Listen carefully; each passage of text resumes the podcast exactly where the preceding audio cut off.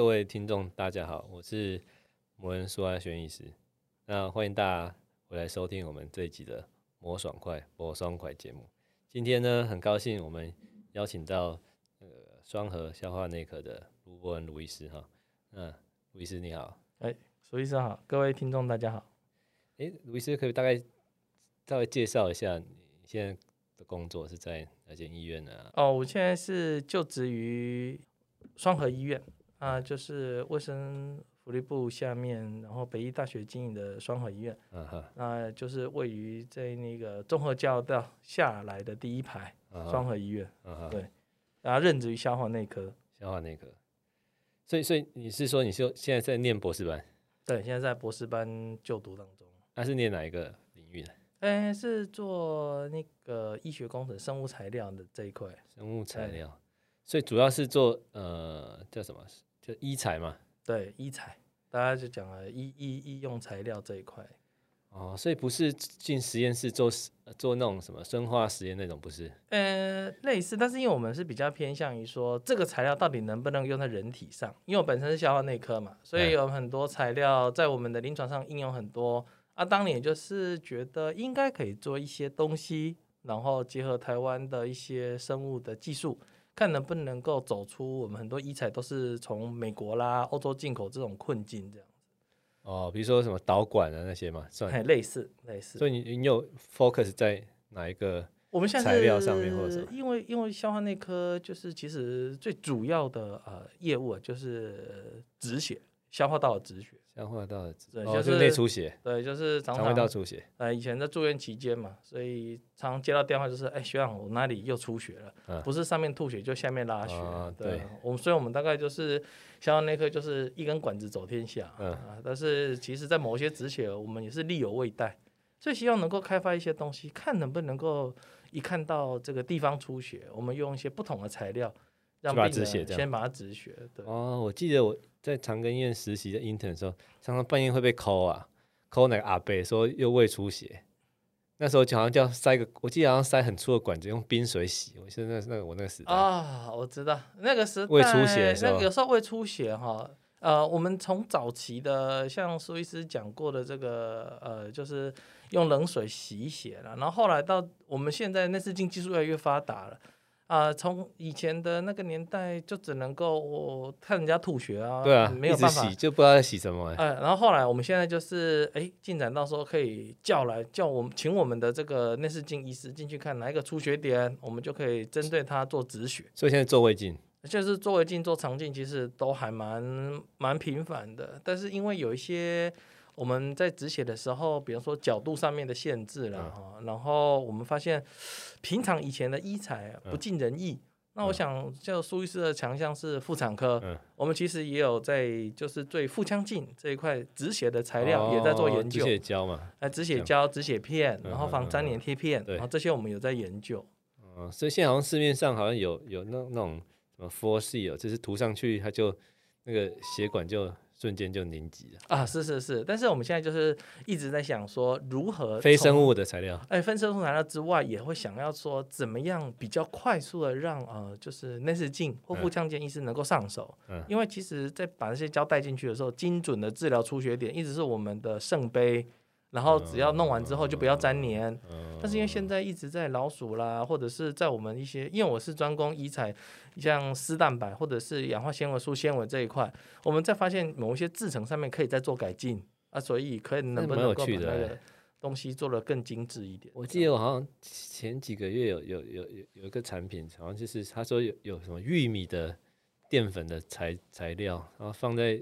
骨盆腔，那这台湾 TFDA 有合可的，嗯哼，是也是那个防粘连止血，他说这样铺在那个伤口上，开完刀好像也可以。我想玉米也可以止血，是很强哎。诶，其实淀粉类的吸血的或止血膨胀效果其实都不错，但是现在就是希望说它能够一体多用，不是只有止血，也可以防粘连。然后因为其实我们每天做事情就是大肠镜，然后大肠镜看大家。的大肠里面有没有长一些比较不 OK 的东西？但是其实我们有时候做一做，病人就是会有一个担心：哎，我之前开过妇科的刀，开过妇科刀，妇科刀常常会粘连，常常在乙状结肠那里，哎，超级困难，所以常常过不去的。不是只有过不去会破，有时候硬过会破，哦、是哦。所以我们就是说，哎，你之前是不是某一个地方开过刀？以前不是子宫肌瘤都要拿子宫，嗯，嗯哦，那个时候的粘连非常的困难。其实有些学弟妹在做一些曾经剖腹产的患者，嗯、他们也是常常在那一段过不去，病人就对于大肠镜望而兴叹，希望说呢有这些新的材料可以让这个粘连的状况能够再下降一点。对哦，所以就是开刀的时候如果不粘连，之后做。大肠镜过那个乙状结肠可能会比较好过。对，其实我就说，人讲头过身就过，其实我们只要过乙状结肠，后面就好做。后面真的是比较舒服一点。对。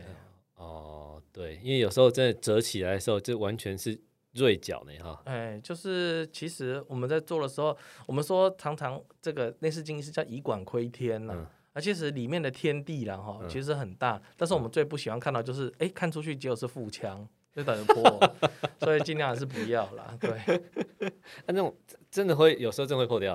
哎、欸，其实大部分的破掉，其实，在我们的老师，像我自己本人做三万多支，但是大肠镜这一块，我觉得还是要有一些前辈带着学弟妹做，会比较比较有有信心的。这都是靠手感建立起来的。对，哦，所以这个跟我们像我之前在实习的时候，就是要选科嘛，哈。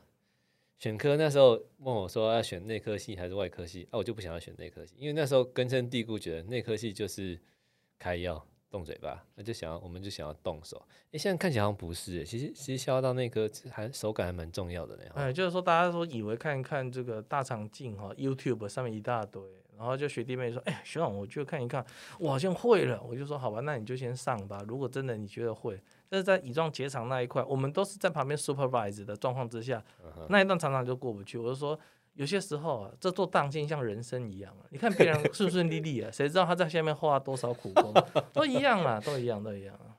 所以，所以当初这为什么会想要选消化内科？哎，是这样，因为其实我当年在 on CVP 的时候还颇有心得。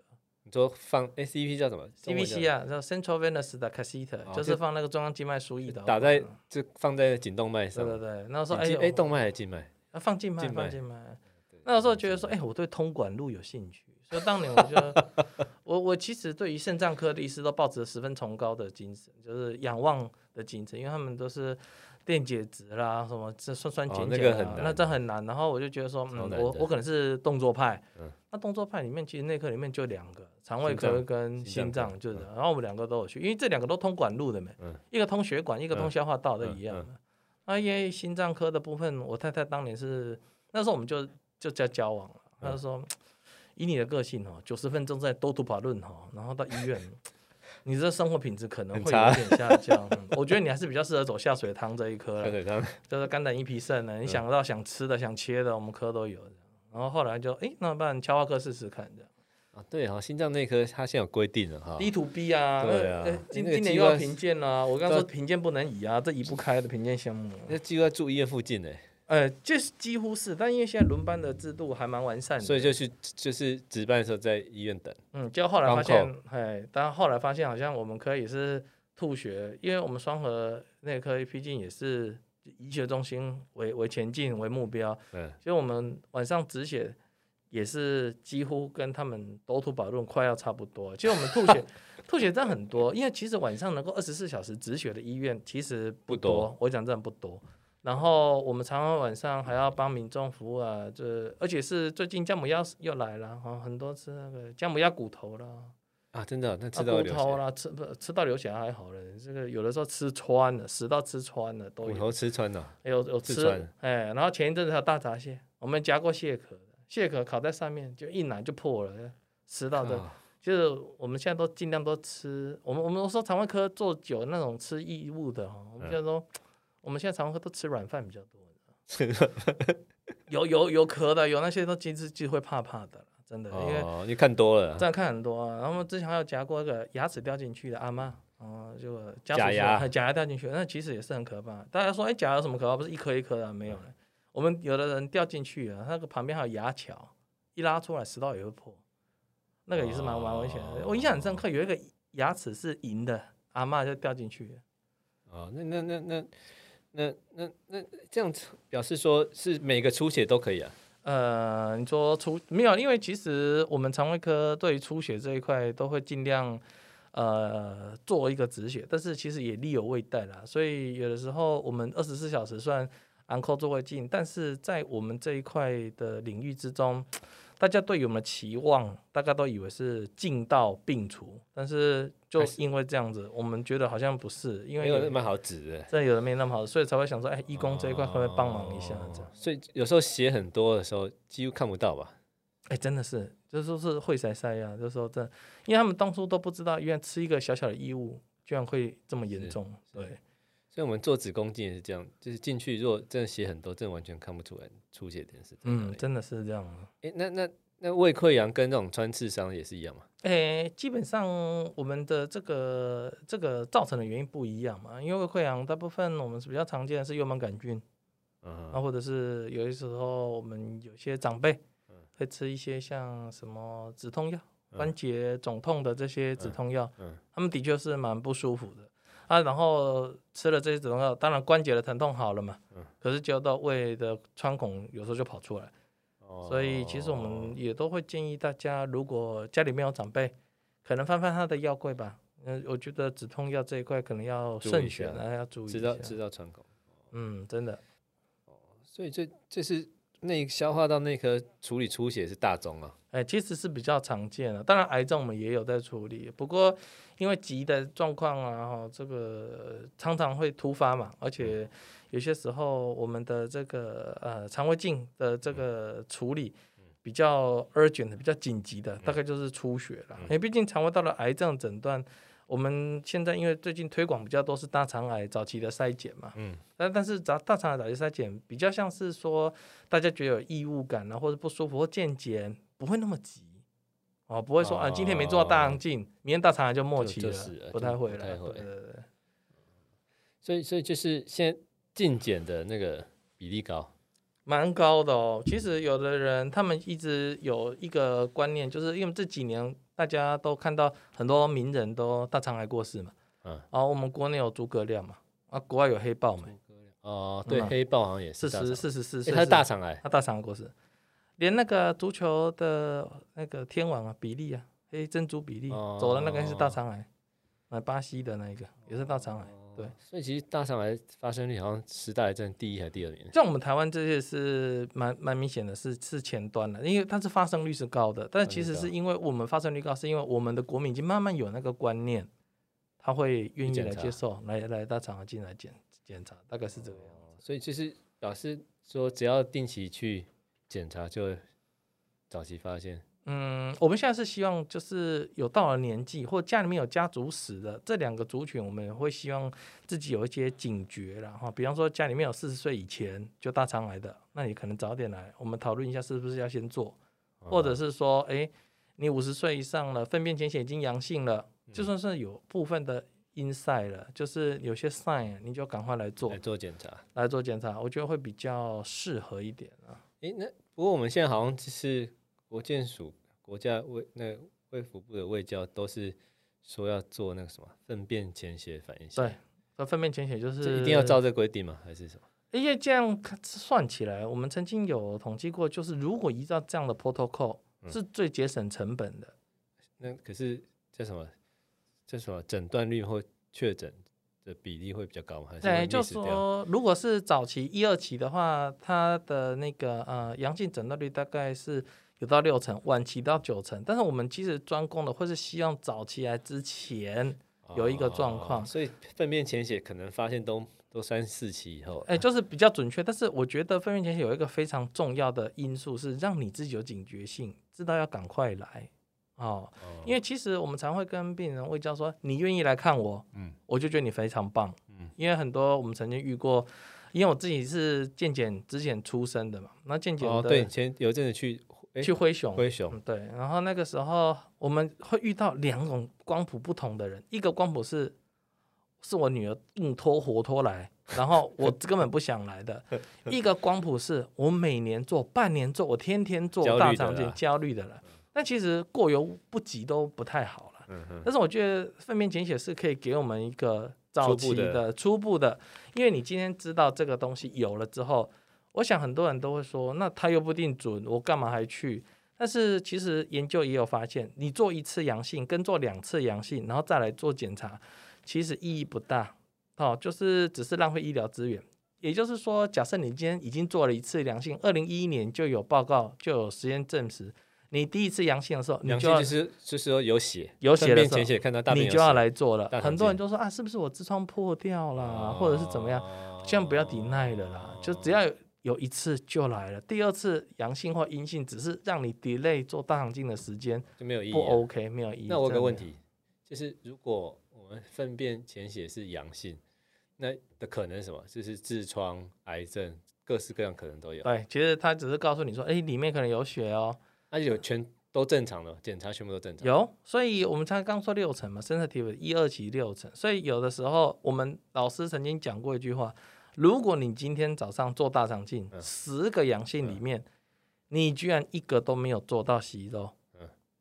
你应该要问的是你的技术有没有问题？有有啊、真的、哦，不是大有没有搞错？因为六成都会有问题啊。那就是说六成会有 detection rate，不是真的癌症了。嗯、我讲的是癌症，就长东西，你不会怕吗？十个没有哦，十个阳性都有血，检查都没有看到东西，那就有点问题。嗯、你是你的问题，问题是你的技术问题。那如果、那个、如果肠子里面有长东西，嗯哼，那会不会说粪便潜血是看不到？有。有，有我，我最近才做了一个伪阴性的那个阿姨，其实跟我聊得蛮开心的。我就跟她说：“哎、欸，我们现在是 cutting level 是一百，就是大便里面有一百一百个那个，我们就是讲一个单位了，就是一百个那个红血球。嗯，她八十三，我说：哎、欸，你十七分以上，再加十七个就不及格了。你要不要来做检、哦、查一下？嗯，所以他那个报告不是只说有或没有，他会有个数字，他会有一个数字。”小于五十以下，我们就不记了啦。哦、就说啊，你这个应该是 OK 的啦，不用紧张、嗯、啊。但是如果快要接近一百，我就会跟他讨论说，不然这样好了啦，哦，就是当做是一个健康检查去确定一下。嗯、哦，那你都没有做过啊，然后我们就来做，然后就又回到我们在整间常遇到那个轮回的老话题，卡嘛，或者会不会痛？会不会痛？会不会破？我说这种东西很难讲啊，很难说啦。我就常举一个例子，戴安全帽一定不会被撞吗？那你要不要戴？要要啊，就这样啦，一样的道理啦。嗯，所以我就跟他说服很久了。快做完你们？做完没有？他蛮神奇的，他很怕做大肠镜，怕痛。嗯。但是我跟他说，哎，那个无痛的大肠镜不会痛，你要不要选？不过花了那么一点点钱，你可以得到你健康的保障。他想一想说啊，反正我就是。有点，咬咬我就烂命一条了，我牙咬一咬就好了。我说好吧，那你既然愿意咬牙，那我们就来做。嗯、然后做一做，因为其实我常常觉得大家都推崇无痛的啦，嗯、但是因为其实我本人是很喜欢跟病人互动，有时候这样，嗯、他就选择有感的啊，有感的。我说，哎、欸，阿姨，你如果做哦，叫的很大声哦，你千万要叫之前先跟我讲，你不要咬牙，你就哈气，这样子，因为肠子会收缩嘛。结果开始做的时候，哈气比较好过，是？你想哈气压进肛门口的时候，会有那个紧张感呢。对，你知道，就是你知道紧咬着不放，你知道吗？就咬着我的肠镜，然后就一边做，我说。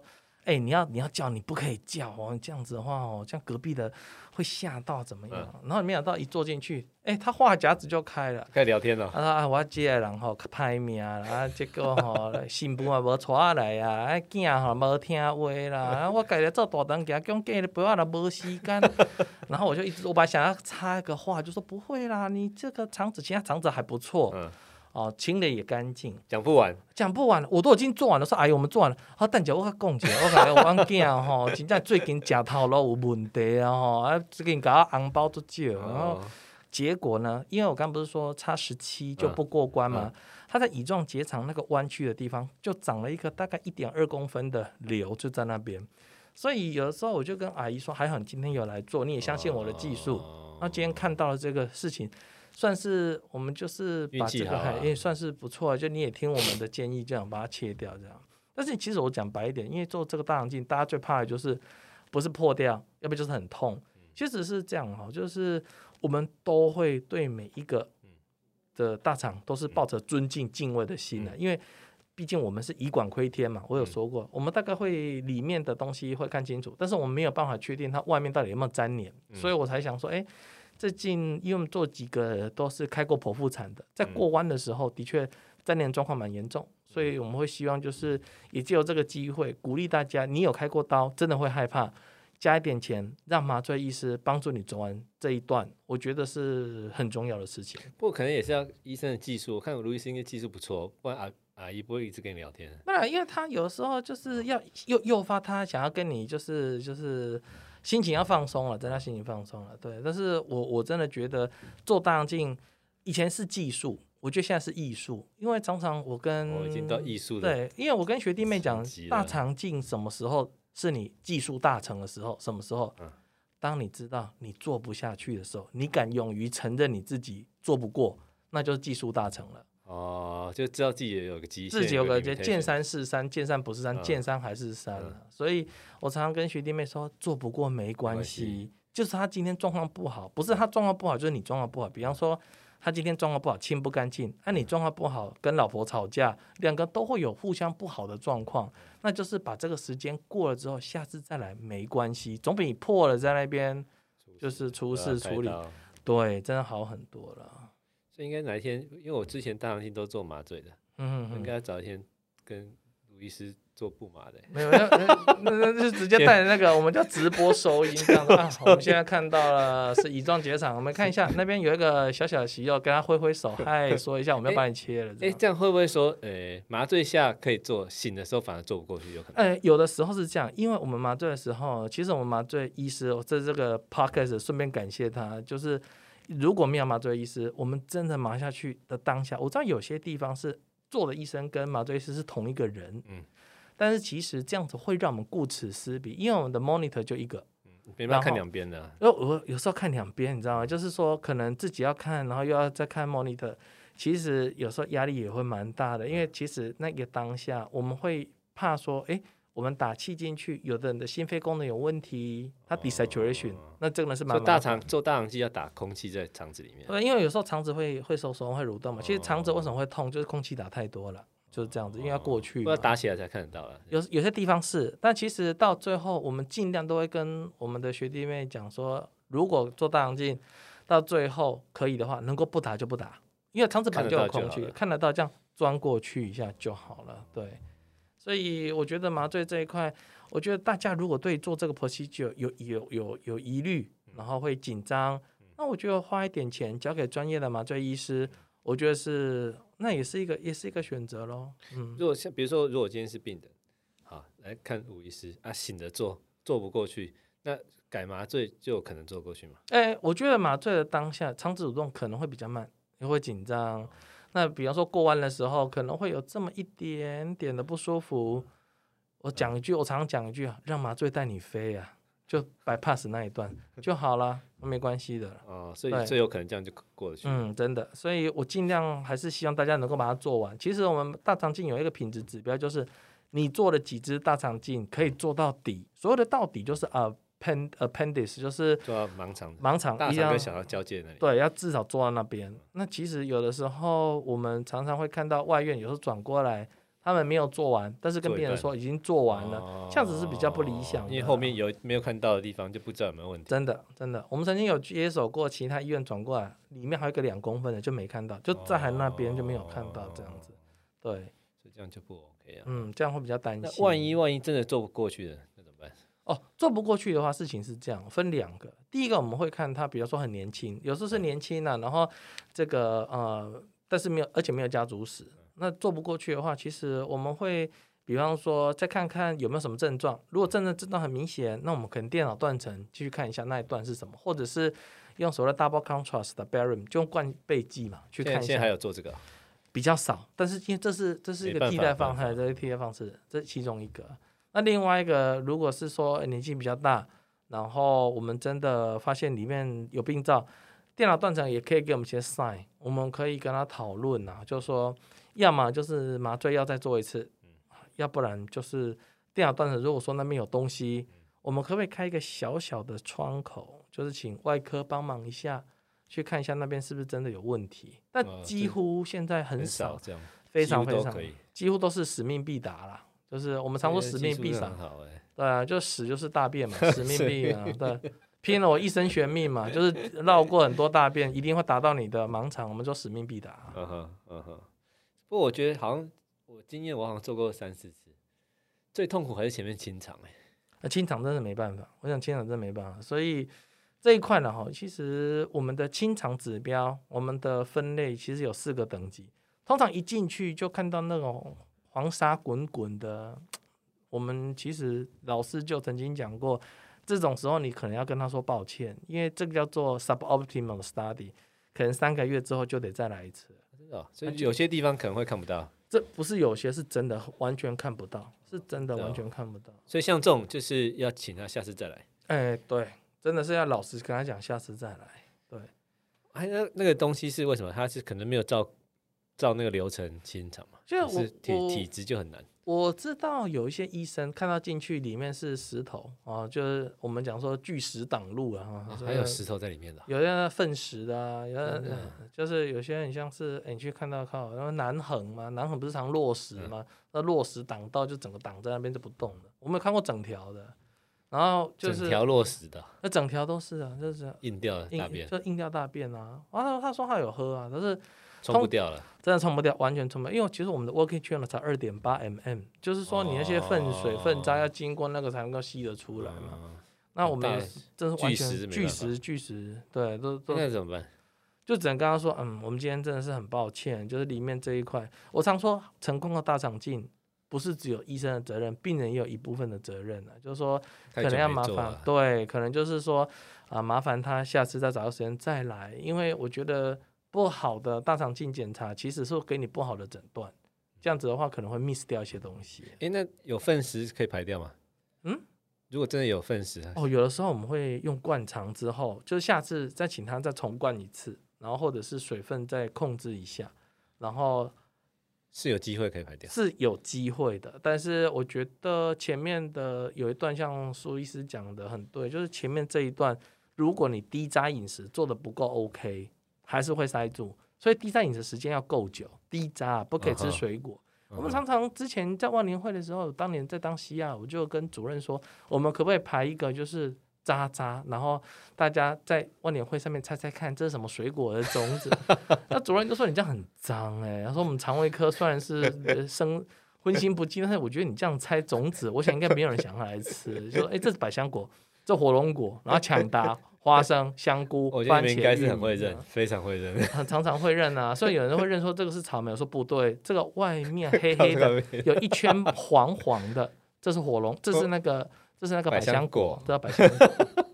这都要放大嘛，因为会放大，但会认错的。这是很妙，很妙。所以清肠也是是是决定你检查 O 不 OK 的，真的啊，水分要多喝。我觉得这边有一个。借着这 podcast 给大家讲一个误区啊，就很多人以为喝完泻药之后，因为大部分想要做无痛的嘛，然后就说，哎，奇怪，嘛，就可以是就说，那就喝完以后就结束啦。其实，在我们的这个胃交单张里面，都会希望麻醉之前一定要有一定时间的 NPO 哈，就是不能够要空腹。可是，在 NPO 开始之前。请大家喝完要喝多一点，要一直喝，不是喝完西药就 OK 哦，是要一直喝到麻醉科要求的 NPO 时间之前。哦，因为大家以为喝完那两杯水就哦就就结束了。是喝那个水就是希望像马桶那个要蓄水要蓄多一点，就是要把它冲掉，冲掉，物理性的冲掉。哦，就是把它冲掉。所以水喝太少，它就是即使你喝泻药也泻不出东西啊。对，就是没有水，没有泻没有没有东西啊，就没有这这还在里面了。所以清肠还是蛮重要的，就是清肠没有清好，其实。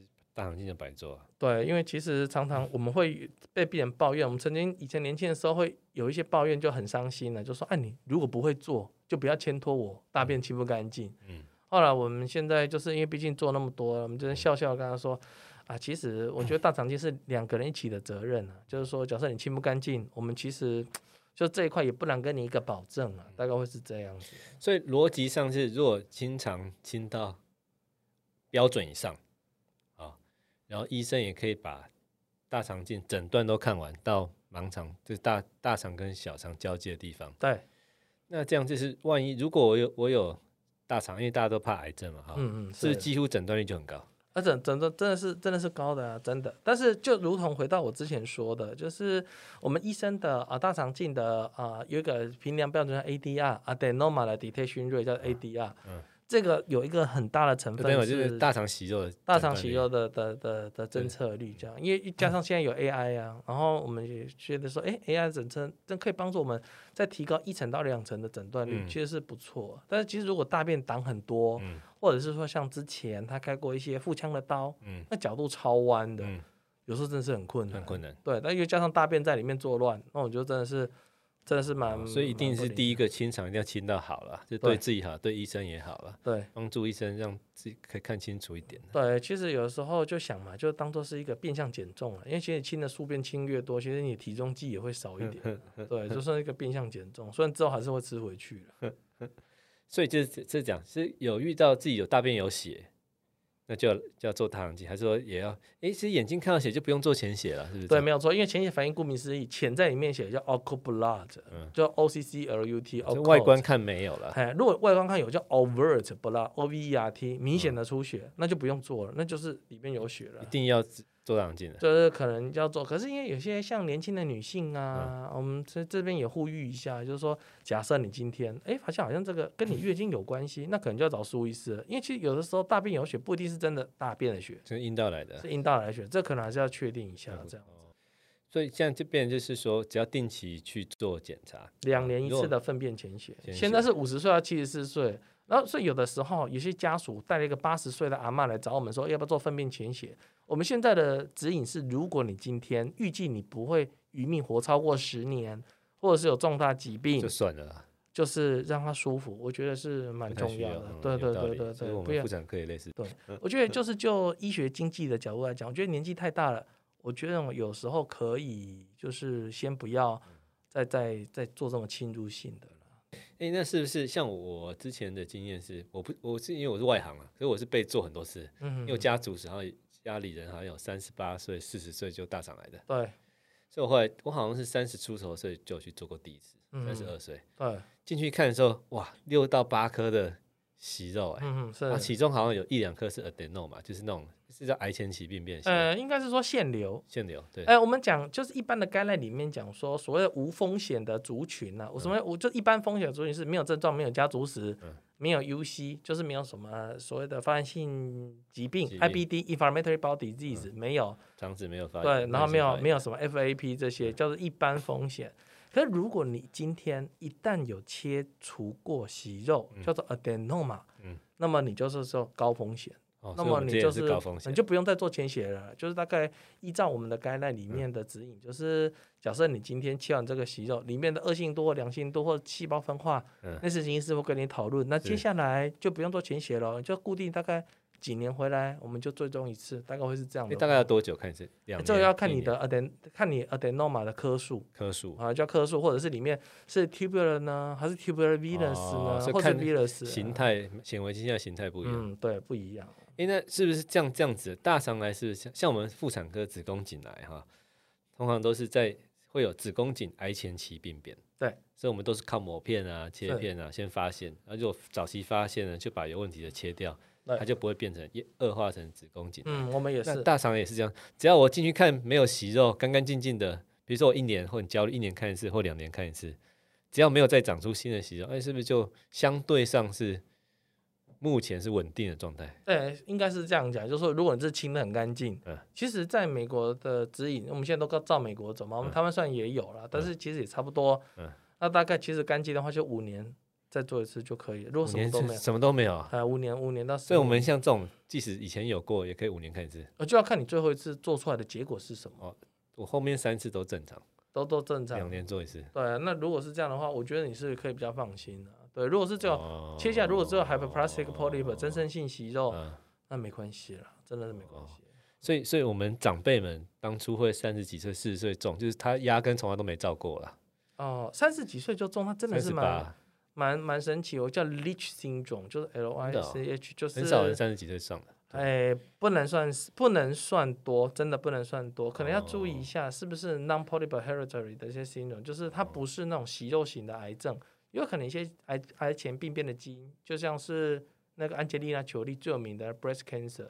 哦。那如果是像对，那是如果像这种早发型的癌症，看是不是家族里面有一连串的，像我们常常会有呃所谓的十二指肠啊，或者胃，嗯，哦，或是卵巢、子宫、嗯、这一列的这个基因，上有相关的，对，可能要要再做基因检查，对，基因检测可以确认一下，哦、对，这是蛮有趣。所以理论上检查正常就可以安心，然后定期回来看。嗯，可以看一下，对，就像你讲的一样，把它切掉其实是 OK 的，就不太会有再继续下去。哎，像像像我记记得胃癌啊，做胃镜的时候，啊、嗯哦，就是我之前念那个论文的时候有看胃癌，它现在胃癌有那种表皮的癌早期癌症，切一切就好了啊。对，我们现在就是所谓的 ESD。对，哎，那大肠癌有这样吗？有，也是啊，啊，现在也是这样子、啊，现在也是，但是因为。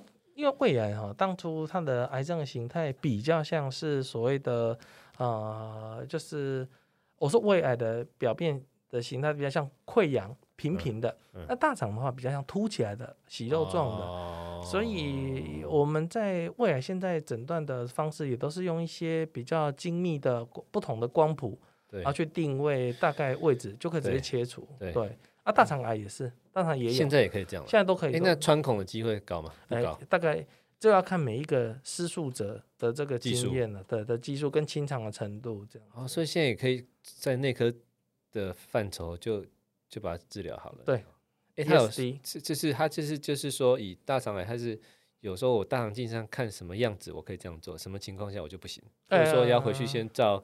电脑断层啊，核磁共振全部判断完以后再回头做。哎，是这样子，这分两个部分讲。第一个就是说，你今天哦照下去之后，嗯、那个范围是不是真的全部的癌症？因为其实我们大肠镜，我讲过，刚讲过，胰管亏天嘛，嗯、有时候息肉长在这边，但它的后面你看不到。哦，就冰山一角，嗯，是冰山一角，有可能是这样。但是我们会尽量，因为现在技术跟那个器械比较先进嘛，嗯、我们可以把看息肉翻过来，我们上面有些特殊的血管分布。